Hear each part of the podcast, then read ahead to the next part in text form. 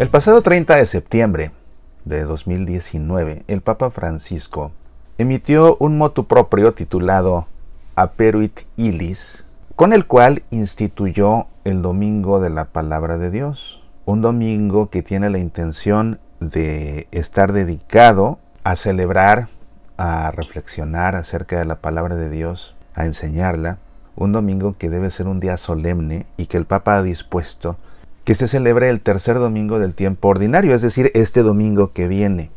En este decreto, el Papa estableció lo siguiente. Establezco que el tercer domingo del tiempo ordinario esté dedicado a la celebración, reflexión y divulgación de la palabra de Dios.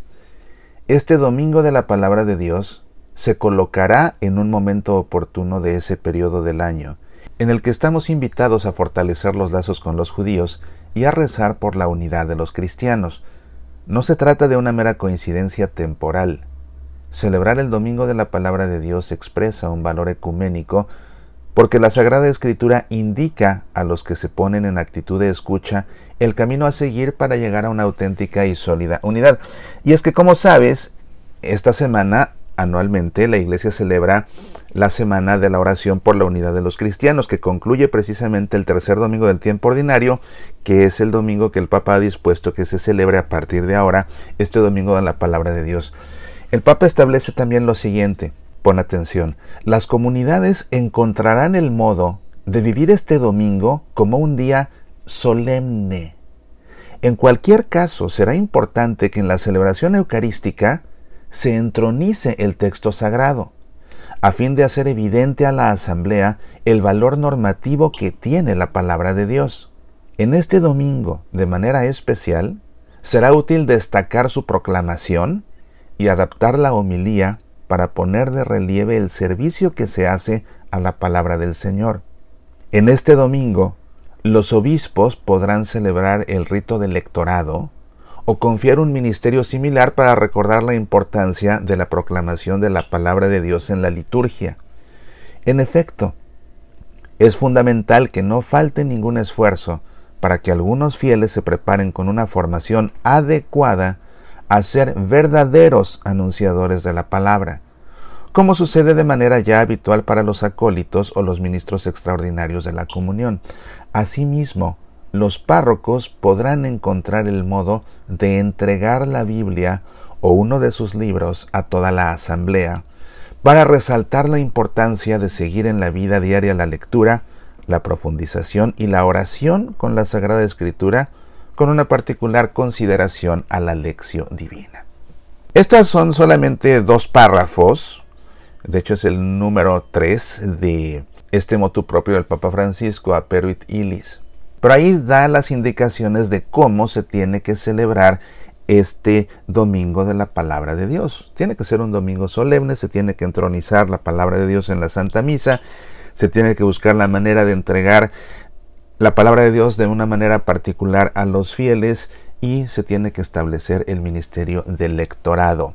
Pues bien que con la emoción que esto suscita, por supuesto que en las redes sociales yo he estado comentando y me he llevado la gran sorpresa porque también he estado preguntando en diferentes grupos católicos, ¿qué va a ser tu parroquia? Comparte. ¿Qué planea hacer tu parroquia? Comparte. Y la gran sorpresa que me llevo es que he obtenido hasta la fecha cero respuestas, lo cual es muy triste, porque eso significa que o bien la gente no sabe qué se va a hacer en su parroquia, lo que indica que en las parroquias no se ha comunicado nada, aunque sí se planea hacer algo, o bien hay parroquias donde ya tengo información precisa de que no se va a hacer nada, tranquilamente les importó muy poco lo que el Papa Francisco dispuso.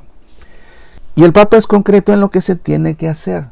No cuesta tanto trabajo, lo único que se tiene que hacer es tener la disposición de hacerlo y de unirse a la Iglesia Universal en esta celebración tan importante porque como el Papa dispuso, tiene que ser un día solemne. Pues bien que encontré una noticia bastante alentadora que proviene de la Arquidiócesis de Monterrey en México.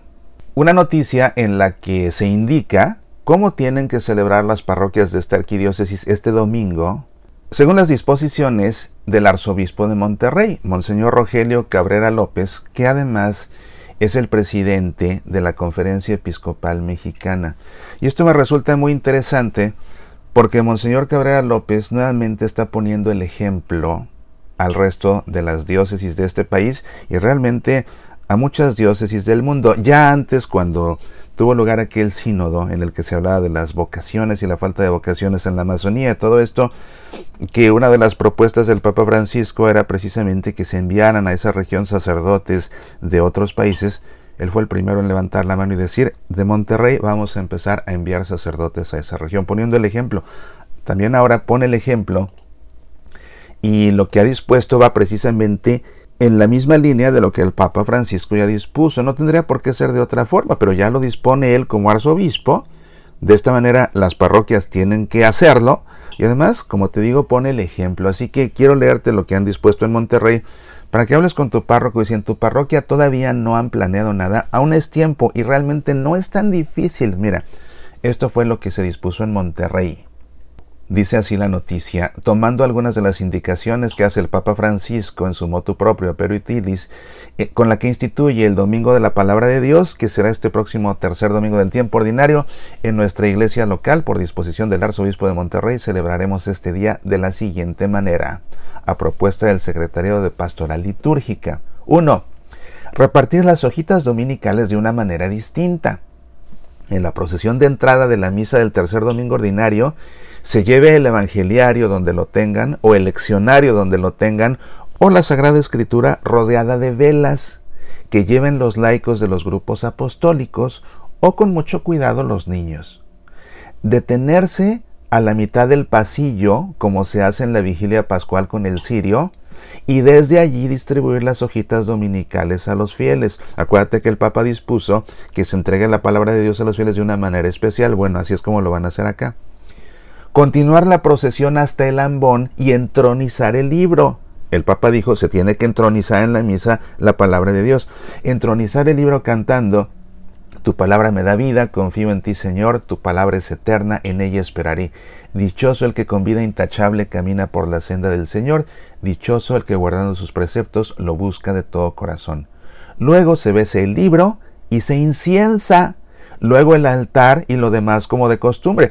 El Papa dijo es un día solemne, entonces se tiene que usar incienso y precisamente para entronizar la palabra de Dios se tiene que incensar. Entonces se incensa, el sacerdote incensa el libro y después el altar y después el crucifijo, eh, los santos que haya por ahí, todo como de costumbre. Después, número dos, los lectores de este domingo deberán asistir con especial decoro según las costumbres de cada parroquia.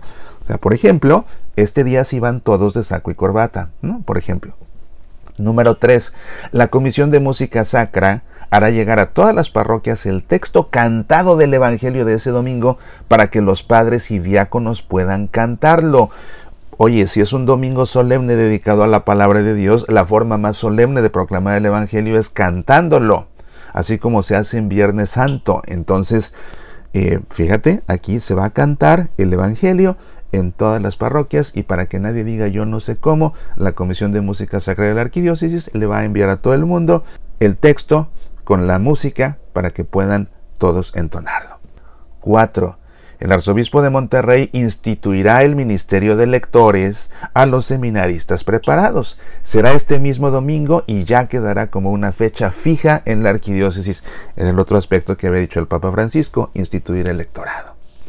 Y concluye diciendo esta nota que este día dedicado a la palabra de Dios nos haga crecer como cristianos en nuestro seguimiento de Cristo y como dice el Santo Padre en su carta apostólica, que el domingo dedicado a la palabra haga crecer en el pueblo de Dios la familiaridad religiosa y asidua con la Sagrada Escritura, como el autor sagrado lo enseñaba ya en tiempos antiguos. Esta palabra está muy cerca de ti, en tu corazón y en tu boca, para que la cumplas. Texto que aparece en el libro del Deuteronomio. Pues bien, que aquí tienes cómo se puede celebrar este domingo. Y el Papa lo dijo, simplemente es cosa de aplicarlo como lo están haciendo en Monterrey. Aquí ya dieron instrucciones más específicas, eh, que el incienso, que el canto, eh, cómo se distribuyen las hojas, que se lleve la palabra de Dios en procesión eh, acompañada de velas, en fin. Habla con tu párroco no dejes que en tu parroquia no suceda nada. Es un día importante, es el primero en la historia. Sé parte de la historia, que tu parroquia sea parte de la historia. Seamos protagonistas de la historia de la salvación que seguimos escribiendo como iglesia. No nos quedemos a un lado como si nada sucediera, por favor. Te lo encargo mucho. De hecho, ni debería yo encargarte nada. Fue algo que dispuso el Papa Francisco mismo. Soy Mauricio Pérez. Estas son Semillas para la Vida.